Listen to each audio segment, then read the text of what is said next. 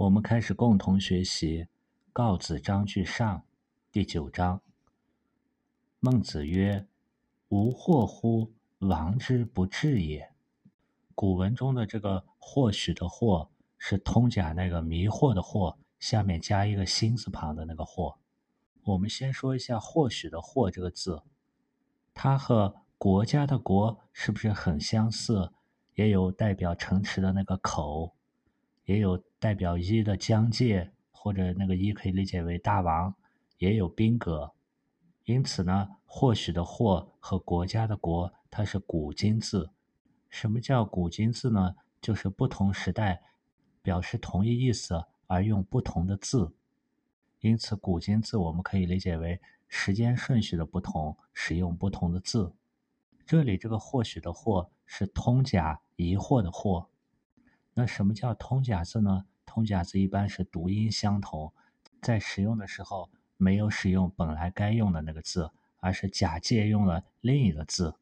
比如说这里没有使用疑惑的惑，而借用或许的或。这里的王呢，是指孟子在齐国时候的齐王。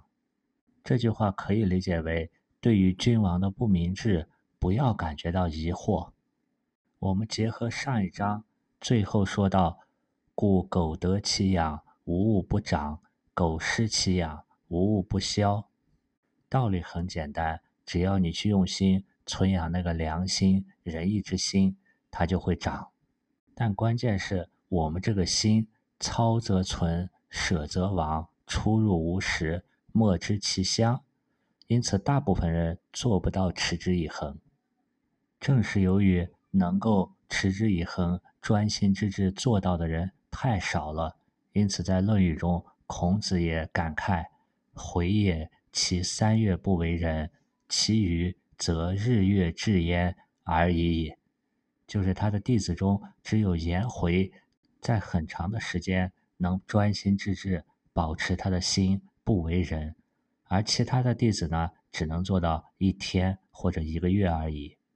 孟子这里呢，也是在说这个道理。孟子接着说。虽有天下一生之物也，一日曝之，十日寒之，未有能生者也。吾献亦寒矣。因为前面举例举过牛山之木的例子，这里是说，虽然有天下最容易生长的植物，比牛山之木的萌发生机还要容易的多的植物，去把这种一生之物怎么样呢？一日曝之。曝这个字，我们以前讲过，它的字形是双手捧着米，在太阳下把米中的潮气晒掉。因为草木五谷的种子一定要得到温和之气，才能够萌动生发。这样一日给它温暖以后，又接着给它十日的寒冻。我们看一下“十日寒之”的这个“寒”字，它是个会意字，在青铜器上刻的经文大篆。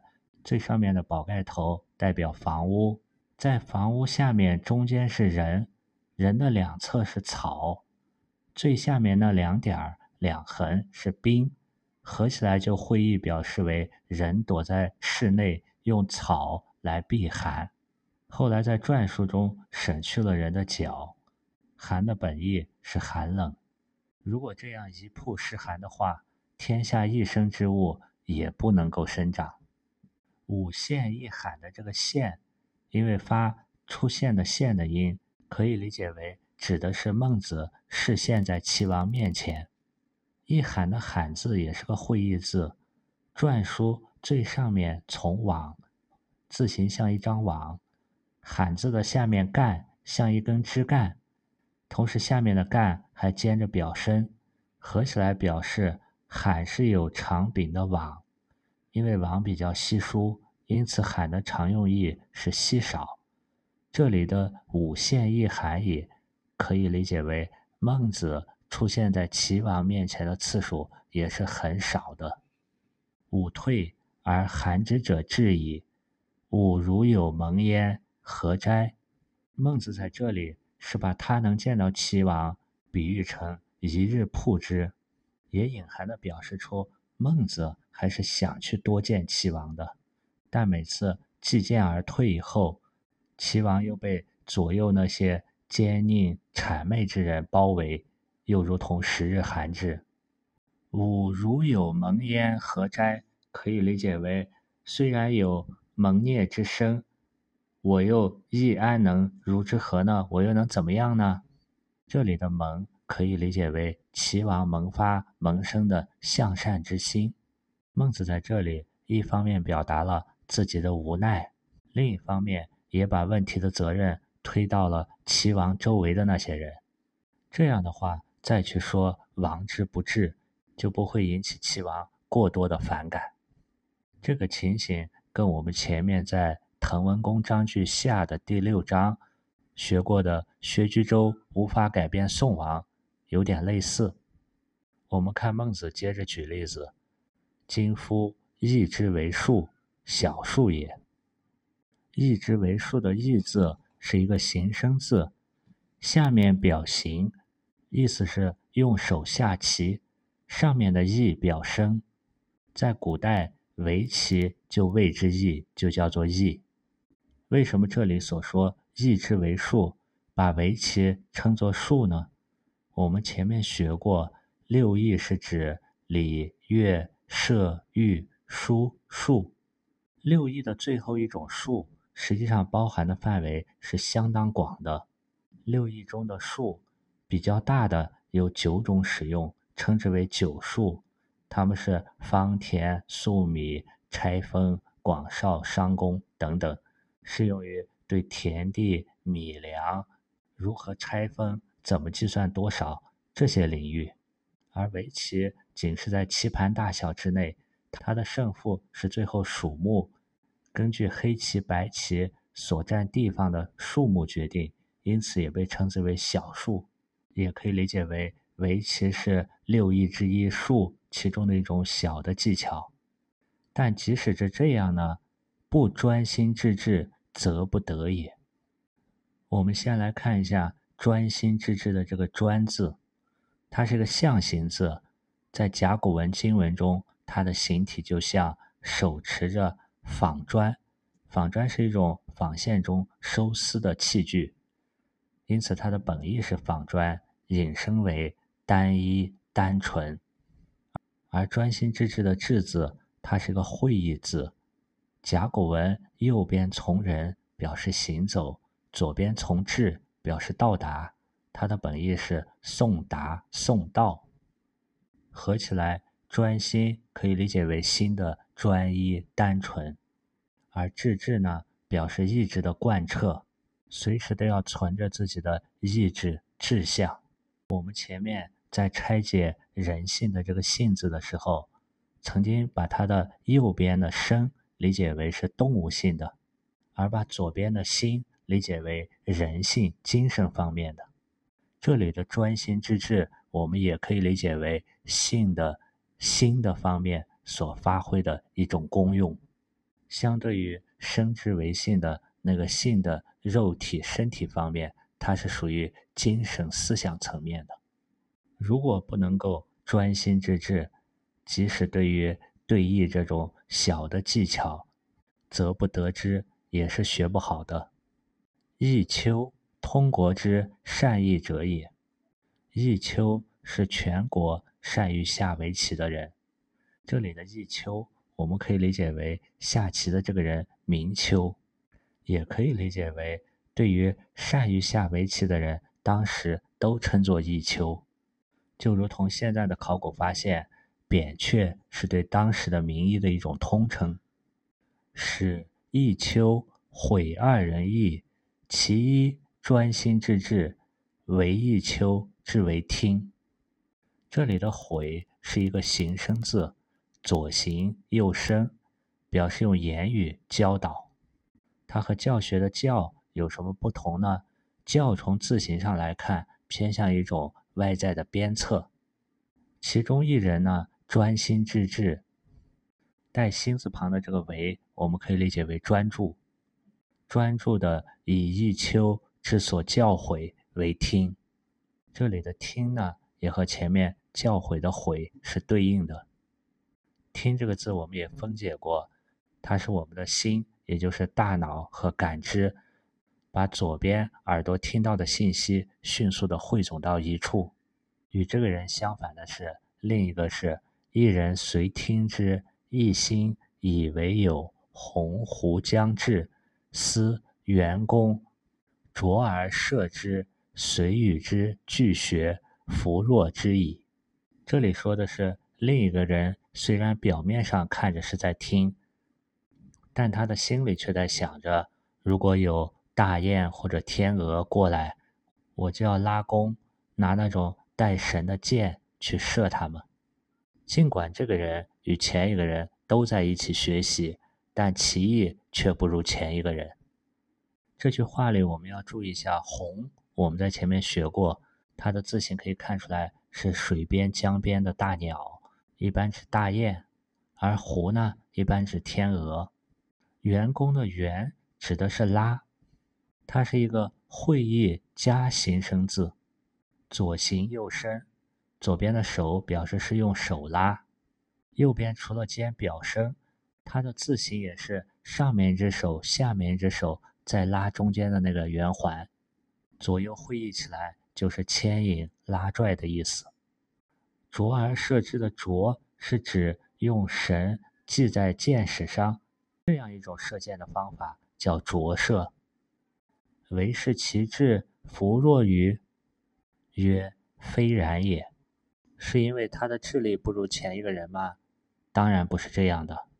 这个道理跟前面第六章所说的“求则得之，舍则失之，或相背兮而无算者，不能尽其才者也”，他们说的道理是一致的。如果人不能够专心致志，发挥好。人固有的心的那个功用，人与人的差别就会很大。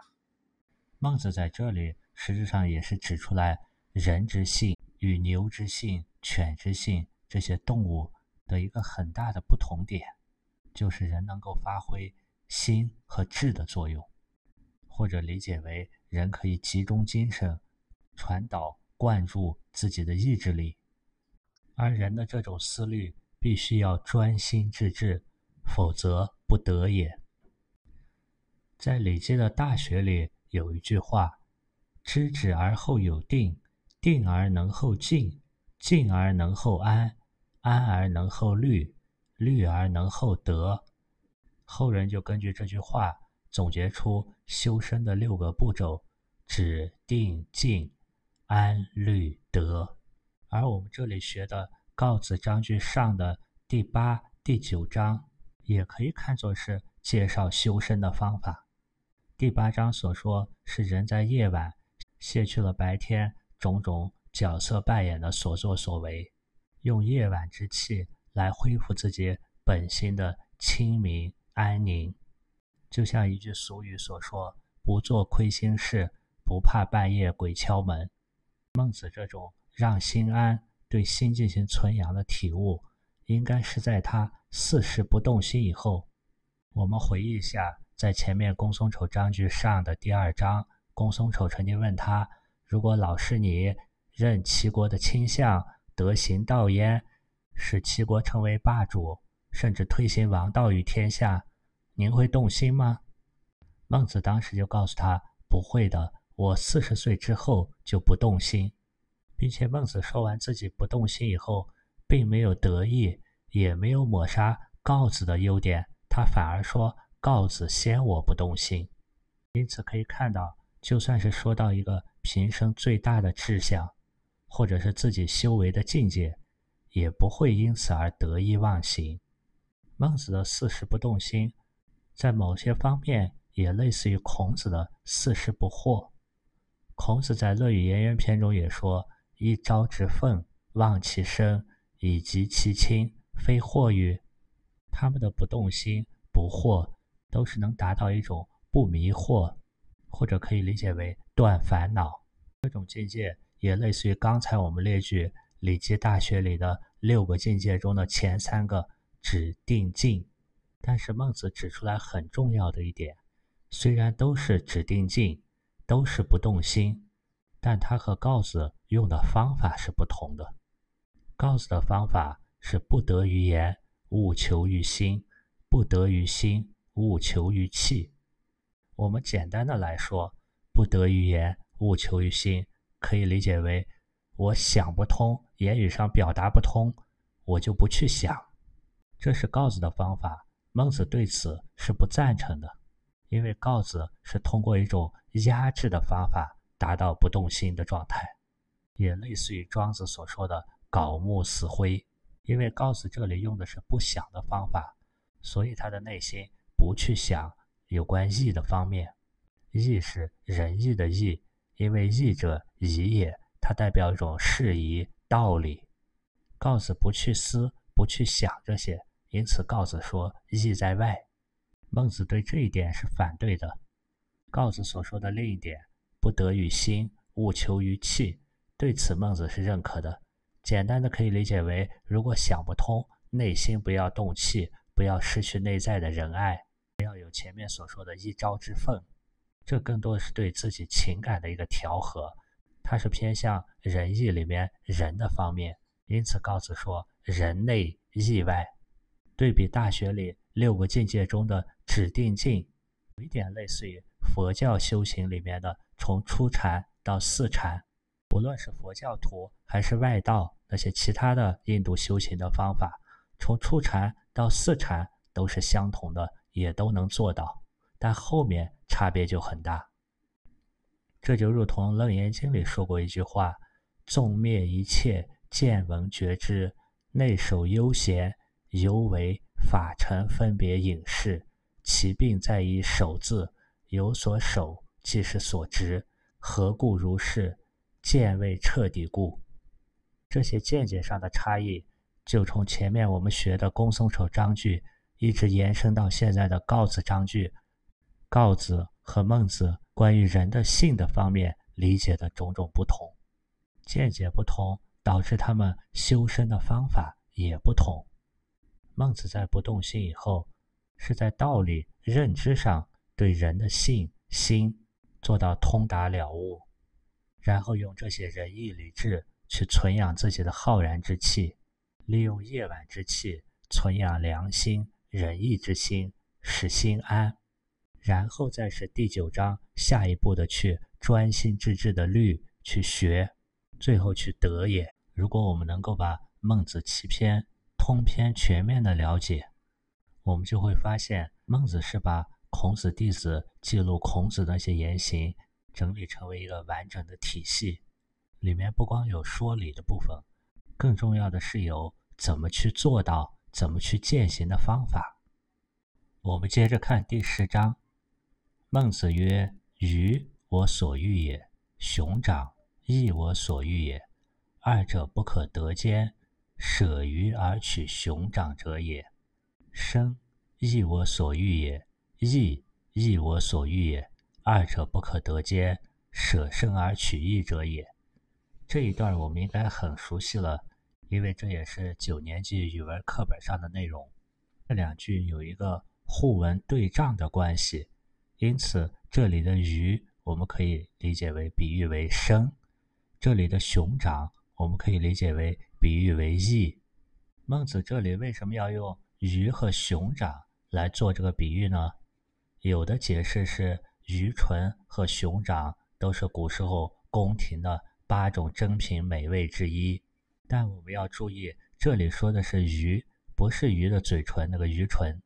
相对熊掌来说，鱼是比较便宜和容易得到的食品，并且鱼容易做熟。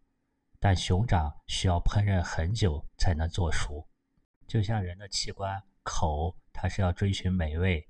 那么在鱼和熊掌之间，它会追求更味美的熊掌。但是人之所同然的那个心呢，它喜悦的是礼义。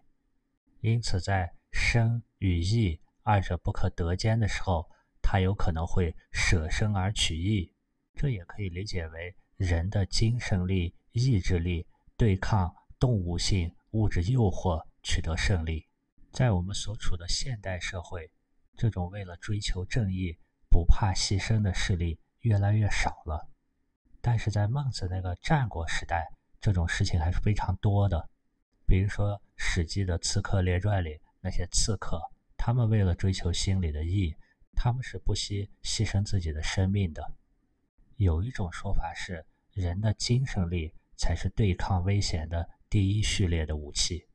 而我们现代由于物质条件的提高，我们对于痛苦的耐受力在下降。由于日常事物的增多，时间的碎片化，我们的专心致志的能力、专注力在下降。我们中学课文只是选取了这一篇的一段，而我们从这几章内容贯通下来看。第八章是讲如何存养自己的心，第九章是讲如何专心致志，使自己的心智坚定，而得到这种坚定的心智，就能够舍身而取义，而且这种精神的锻炼也是一步步提高的。在面对选鱼还是选熊掌的时候，鱼是比较容易猎取的，而猎取熊掌就相当危险。他的选择是挑战比较困难的事情，之后在生与义的选择中，也是去选择比较难以做到却应该做的义。这就好比在一个取舍中，通过对我心智的淬炼，去达到取舍破除、境界提升，然后在下一个更高的层面，再去面对新的取舍，去让自己的精神得到新的进化和提升。这样做的结果，就像稻盛和夫先生所说，就会在人死的时候，他的精神比出生来的时候有所提高。好，我们接着看：生亦我所欲，所欲有胜于生者，故不为苟得也；死亦我所恶，所恶有胜于死者，故患有所不避也。这里面我们复习一下。所欲有胜于生者的“欲”和“胜”这两个字，“欲”的左边是一个山谷，可以理解为山谷难以填满；右边一个“欠”，表示缺少某种东西。人一般是缺少某种东西，就想得到某种东西。这种想得到的欲望呢，又像山谷一样难以填满。我们再看一下“所欲有胜于生者”的这个“胜”字。它的上半部分实际上是一个甘美的甘，甘这个字是嘴里含着不忍下咽的好吃的东西。肾的下半部分是一匹布的匹，我们可以把它理解为好看的布或者美色。人们过于喜爱上面的美食和下面的美色，就是肾这个字的意思。故不为苟得也的苟字是一个形声字，上行表意。下表生，它的本意是一个草的名字，后来引申为随便、马虎。这句话连起来可以理解为：生命是我喜爱的，而所爱的东西还有超过生命的，所以不去做苟且偷生，去苟得那个生命。同样，死亡是我憎恶的，而所厌恶的东西还有超过死亡的，所以祸患也有不躲避的。这句话里“故患有所不避也”的“避”字，我们讲过，它可以念“避”，也可以念“辟”。它是一个会意字。右边的“心”指的是行刑的心刀，左边的那个“尸”指的是跪着的人，尸下面的那个“口”指的是用心刀实行刑罚以后留下来人身上的伤口。这里的“避”可以理解为躲避、排除。然后孟子做了个假定：如使人之所欲莫胜于生，则凡可以得生者，何不用也？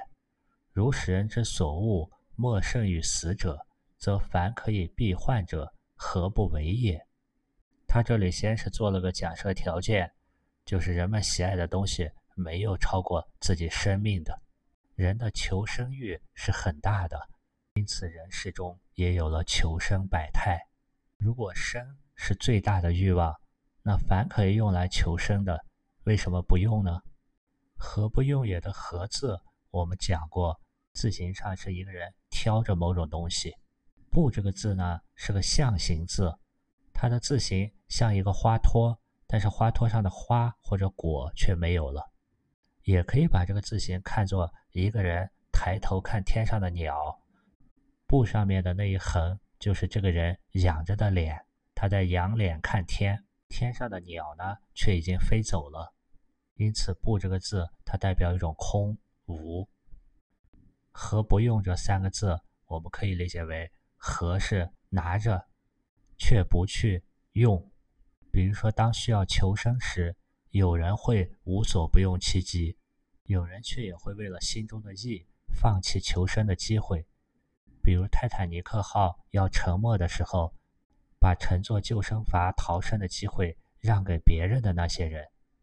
同样，他假设。如果人们所憎恶的东西没有超过死亡的，那么凡是可以避祸的方法，有什么不可以采用的呢？接着他说，有前面假设不成立的例子。由是则生而有不用也，由是则可以避患而有不为也。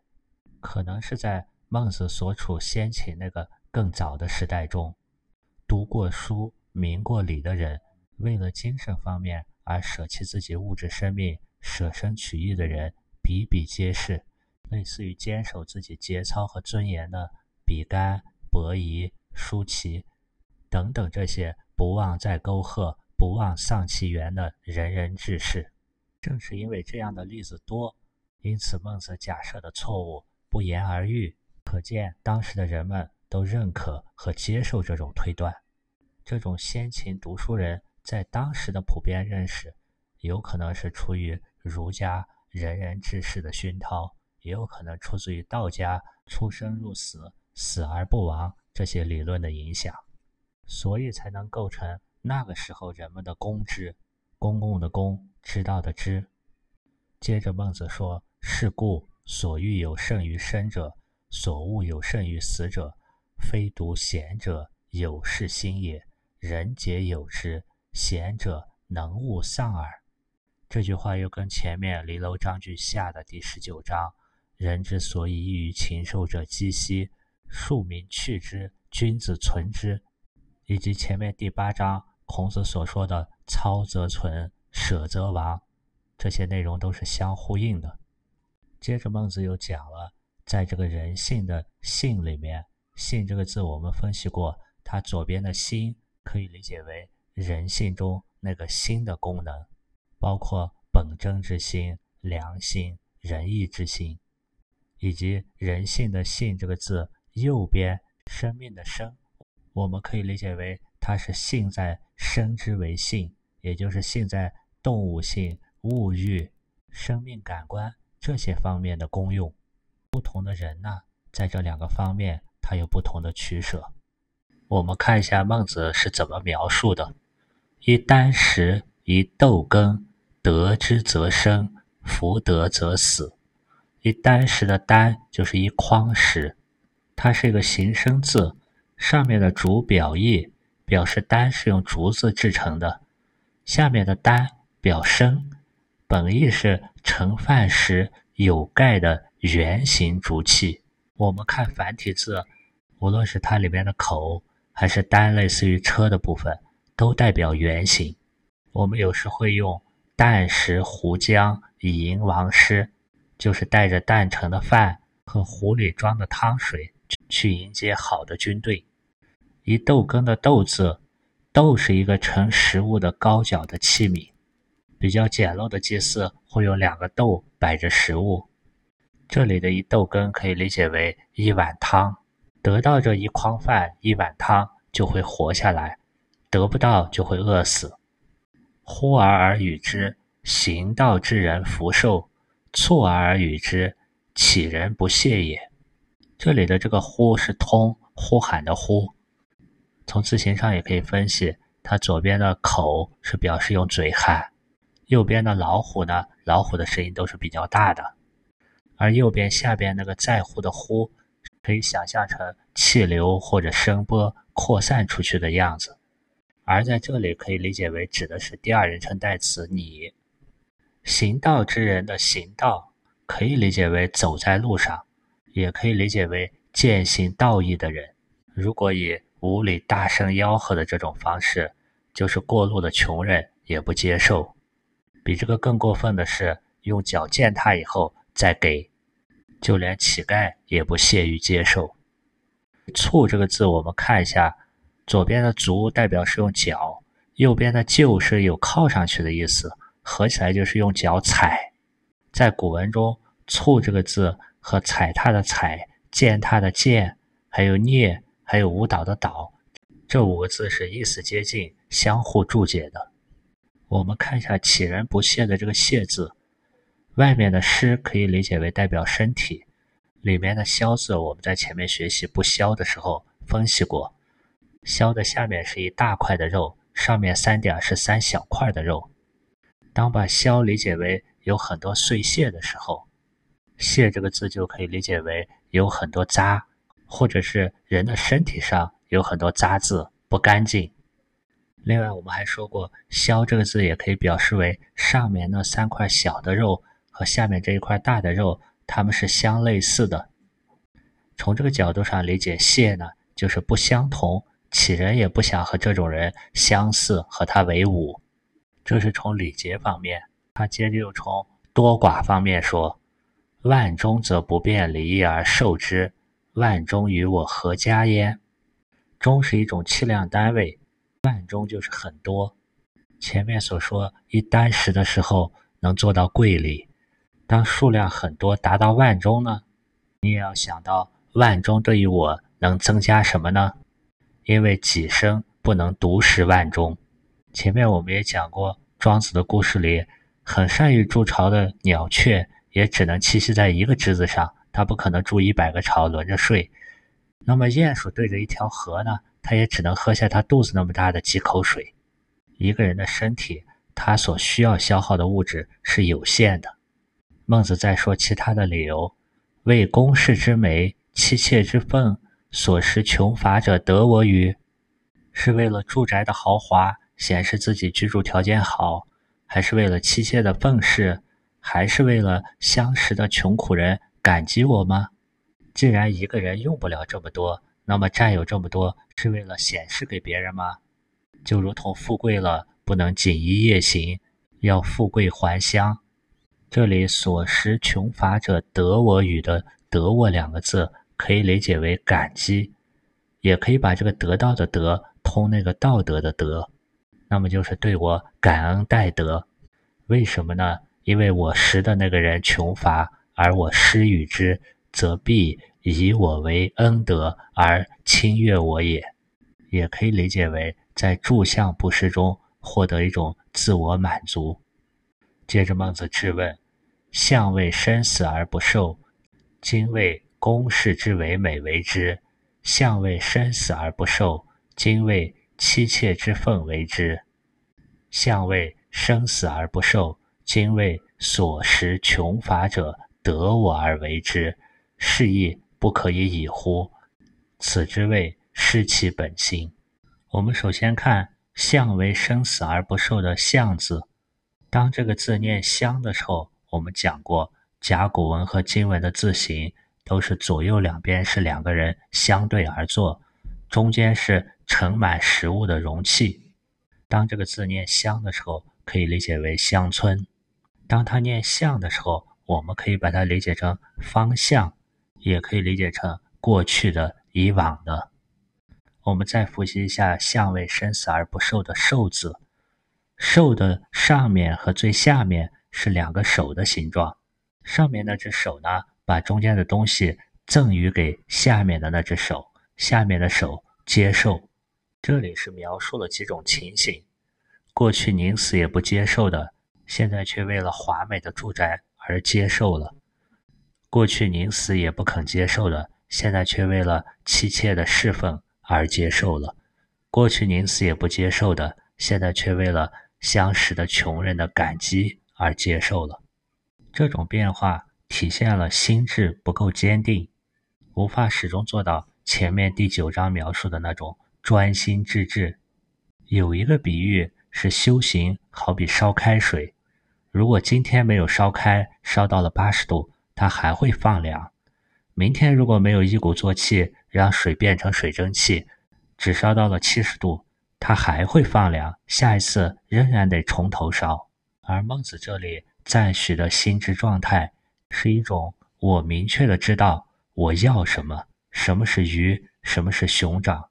并且能够在心的主宰下去主动的做到舍和取，不是随波逐流或者是不选择，并且在放大的诱惑下，包括生死，包括宫室之美、妻妾之奉、他人的赞美，种种这些都不能动摇他的本心。这里精卫所识穷乏者得我而为之的“识”字，我们前面讲过。它的繁体字表示语音和刻记，能够使人知道含义。所识穷乏者呢，我们前面是把它理解为所认识的那些穷困的人。有的注解上也把这个识翻译成施舍的施，这就也包括了给不认识的人施舍，而希望获得他们的感恩戴德。为什么有的人在之前的诱惑下能够做到？面对更大的诱惑就做不到呢？可能还是由于没有真正看透。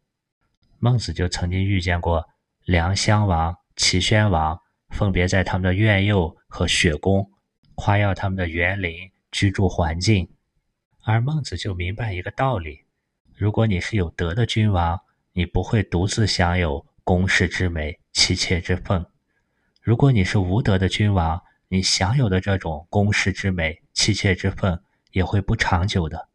看透了这些道理，相应的诱惑就很难使他动心。所以最后说：“是亦不可以已乎？此之谓失其本心。”如果把它理解为问句，就是这种行为难道还不赶快停止吗？因为这会更快的让人失去本性。也可以解读为陈述句：如果这种行为不停止。则丧失了人的本性，因为前面的行道之人、乞人，一箪食、一豆羹，如果丧失了尊严，他也不吃。那么在后面这些更大的享乐和诱惑面前，人的本心就丧失的更快。第九章中提到了弈秋交棋的故事，其中有一个人呢是看到鸿鹄，所以不专心。我们也经常用鸿鹄之志。形容一个人志向很远大，鸿鹄之志这个典故出自于《史记·陈涉世家》。陈涉也就是秦朝末年陈胜吴广起义那个陈胜，他说过：“嗟乎！燕雀安知鸿之志哉？”而孟子在这个故事里是说到，在下棋的时候，却去想着射下来天上的鸿鹄，也是比喻那些不能专心致志、持之以恒。却好高骛远的人。第十章呢，因为我们在课本中学过，可能会比较熟悉。我们如果把第十章前后两段完整的来看，第一段“予我所欲也，熊掌亦我所欲也”，到“所欲有胜于生者，所恶有胜于死者”，说的其实是一步步如何立志。这个立志，也就是志于学，志于道。君子能够存之，庶民去之的，能够勿丧世心。因为在第一段的最后，他说：“非独贤者有世心也，人皆有之。贤者能勿丧耳。”世心的“世”这个字形，我们讲过，是人在太阳底下走在正确的道路上，所以世心可以理解为正确的、应当有之的那个本心。当第一段描述完。如何去一步步建立这个世心？以后，第二段紧接着就说有世心以后如何去勿丧，不要去丢失它。因为我们在万中妻妾之奉、宫室之美这些物质享受诱惑下，很容易一步步走向是亦不可以已乎，也就是很容易一步步走向堕落，最终如同第二段最后所说的。此之谓失其本心。如何能不失其本心呢？按现在的话说，就是要在种种诱惑下不忘初心。因此，第一段更像是一个人在一步步进步上升的过程中，不断的去超越自我，不走在固有的道路上，或者说是他能够一步步的突破性格及命运。而第二段呢，又是从另一个角度。从一个人一步步走向堕落、欲罢不能、不可以已乎的这么一个状态，来提醒我们在下坠的这个过程中，要多想想自己的初心本心，而这个本心呢，能够帮助我们系统而根本的了解这个世界，了解我们的生命。好了，今天的内容就是这样。